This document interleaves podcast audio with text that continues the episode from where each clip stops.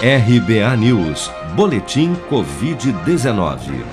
Segundo a última atualização do painel Covid-19 do Ministério da Saúde, somente em 24 horas foram notificados pelas secretarias estaduais de saúde 80.486 novos casos e mais 2.398 mortes pela doença no Brasil nesta quarta-feira.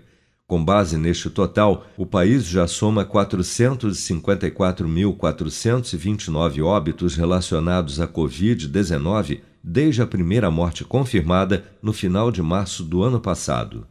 Segundo as estimativas do governo, das 16.274.695 pessoas já infectadas pelo novo coronavírus no Brasil, 1.086.279, ou 6,7% delas, ainda seguem internadas ou em acompanhamento pelos órgãos de saúde em todo o país.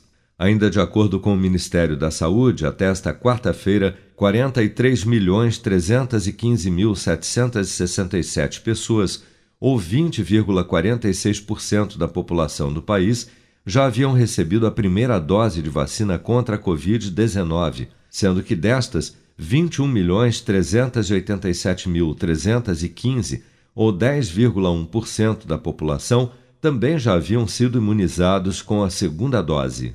Pesquisadores da Universidade Estadual Paulista, Unesp, anunciaram nesta terça-feira a descoberta de uma nova variante do coronavírus na cidade de Porto Ferreira, no interior de São Paulo.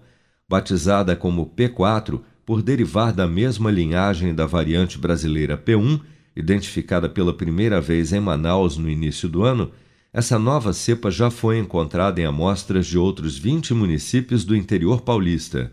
O pesquisador da Unesp e vice-presidente da Sociedade Brasileira de Virologia, João Pessoa Araújo Júnior, faz um alerta para que medidas de contenção e monitoramento sejam tomadas imediatamente para evitar a disseminação dessa nova variante no país.